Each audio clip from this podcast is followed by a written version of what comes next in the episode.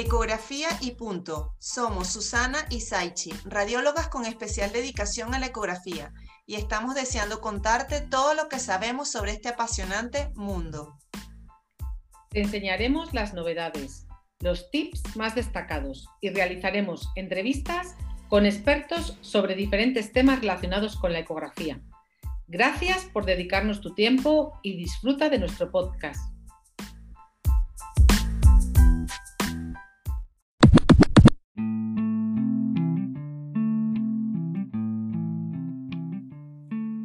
Hola, hola, hola, bienvenidos a el nuevo episodio de Ecografía y Punto. Hoy queremos hablar de una entidad eh, quizás bastante particular porque nos las encontramos de manera incidental en exploraciones abdominales, eh, que es la neurisma de aorta, ¿no?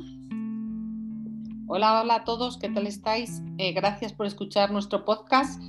Aneurisma de aorta, una entidad es un hallazgo casi siempre incidental y eh, la gente que está empezando a hacer ecografías eh, les llama especialmente la atención porque es accesible y eh, fácil, de identificar la dilatación de la, de la aorta abdominal. ¿Qué hay que tener en cuenta en el aneurisma de aorta? En cuanto a incidencia y a prevalencia, que está condicionada por la edad, el sexo y la raza, y que su aumento, como bien hemos dicho antes, que es un hallazgo casual, se debe, se diagnostica más porque hay un aumento significativo del uso de pruebas diagnósticas. ¿En qué consiste? Es un proceso degenerativo de la pared de la arteria que afecta las tres capas, íntima, media y adventicia, y se define como un aumento de más del 50% del diámetro mayor normal de la aorta, generalmente mayor de 3 centímetros. Tú en los informes solo cuentas eh, aneurisma de 3 centímetros o hablas de ectasia de la aorta abdominal cuando está en 2,5, 2,8? Sí, cuando está en menos de 3 sí le pongo aorta ectásica y pido control, pero realmente tenemos que hablar de aneurisma abdominal cuando está por encima de los 3 centímetros. Ahora, tenemos que tomar en cuenta que es una enfermedad bastante común en los países desarrollados y que está bastante relacionada con el envejecimiento. De hecho, se estima que un 6% de los varones mayores de 65 años pueden tener un aneurisma abdominal y por eso se recomienda que se haga un cribado, ¿no? Este, además, eh, como factores de riesgo tenemos que considerar las dislipidemias, los hábitos tabáquicos, la hipertensión arterial y aquella vida sedentaria que aunque estamos bastante apoyando el, el movimiento corporal, todavía hay muchas pacientes, sobre todo en la edad de mayores, que son bastante sedentarios, ¿no? También es importante destacar que tiene un, componente de, componente hereditario, que si hay antecedentes familiares de aneurismas, tienen un riesgo más elevado que la población general de tener un aneurisma de aorta y que el 75% de los aneurismas pasan desapercibidos, son asintomáticos. Y el otro 25%, pues normalmente eh, aparece como un dolor a veces lumbar, un dolor abdominal inespecífico, no tiene una clínica muy característica y a veces eh, el aneurisma de aorta siempre hay que tenerlo en el diagnóstico diferencial porque si no muchas veces te lleva al huerto. Sí, y también recordar que en aquellos pacientes que se le ha diagnosticado alguna aneurisma en otras partes corporales se es prudente mm, realizar una ecografía abdominal porque muchas de ellas, incluso hasta un 60%, están asociados a aneurismas abdominales. Entonces, tener ese, ese dato pendiente. Ahora, ¿cómo, ¿cómo, valoramos la aneurisma? O sea, ¿cómo, ¿cómo le hacemos ese seguimiento por ecografía o cómo recomendamos el seguimiento ecográfico de las aneurismas este, abdominales, ¿no? Entonces, bueno, hay una revista de cirugía que en el 2004 hizo una propuesta que es en esos tamaños aneurismáticos entre 3 y 4 centímetros hacerle un control cada 12 meses.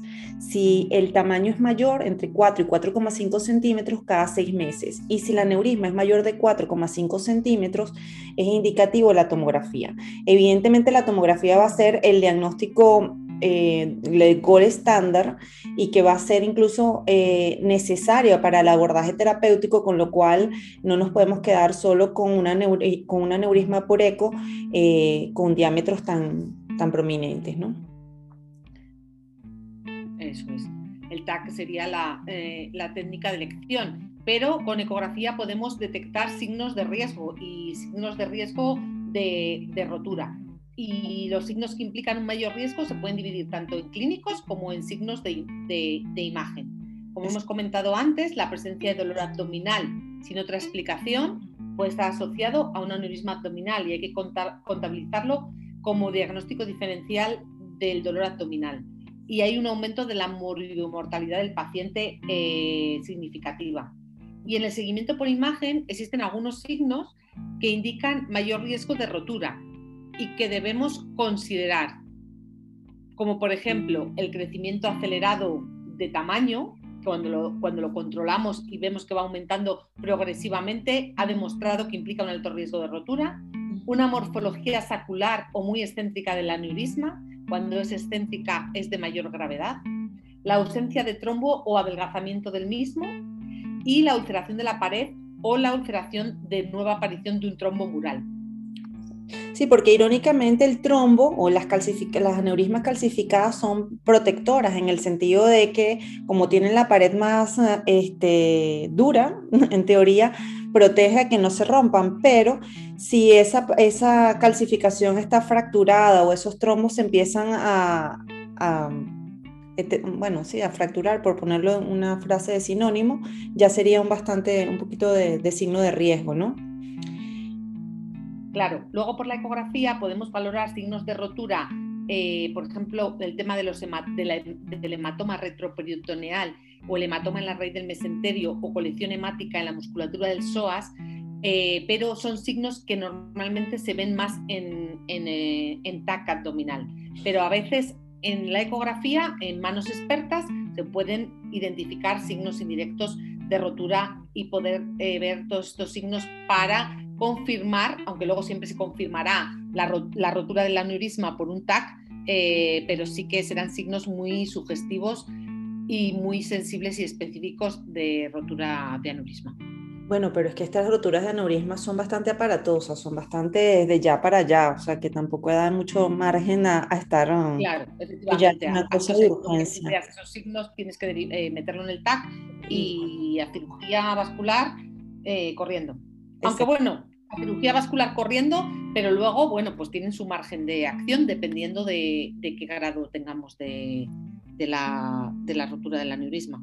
Sí, ahora, claro, eh, quizás podemos también traspolar de la tomografía a la ecografía para darle una mayor precisión al, clínico cuando lo observen, son los diámetros del saco aneurismático, ¿no? Porque normalmente podemos medir el, el diámetro, esos 3 centímetros, lo medimos en un diámetro en corte transversal pero también tenemos que darle el valor a nivel del diámetro longitudinal. Y hay quienes miden incluso el valor preaórtico, o sea, preaneurismático a nivel del centro del aneurisma y posaneurismático. Y lo otro muy, o sea, lo que sería el diámetro proximal o distal del aneurisma y el diámetro central, eso dependiendo de quien quiera ser más específico, pero lo que sí nunca debe faltar es medir en el diámetro transverso y medir la longitud del aneurisma, sobre todo si son fusiformes o si son excéntricas tienes que describirla. Y lo otro muy importante que hay que describir el nivel del aneurisma. La mayoría las podemos encontrar infrarrenales y superiores a la bifurcación ilíaca, pero también hay que describir si comprometen a las ilíacas, si no comprometen a las ilíacas o si incluso están comprometiendo a las renales. Eso va a depender mucho de la constitución del paciente y lo ecogénico que sea el paciente, porque si no a veces la cantidad de aire o la profundidad que, que está mm, es una limitante, ¿no? Pues como siempre, Saichi, darte las gracias porque siempre con estos episodios lo, que hacemos es aprender, reaprender y recordar. Y todo esto nos sirve a nosotras para la experiencia y para el día a día y espero que a todos los que nos escuchan también les pueda ayudar eh, todo esto que vamos aprendiendo y enseñando sobre ecografía. Muy interesante este tema hoy de aneurisma de aorta. Bueno, gracias a ti también, gracias a vosotros por escucharnos y nos encontramos el próximo lunes. Adiós. Gracias.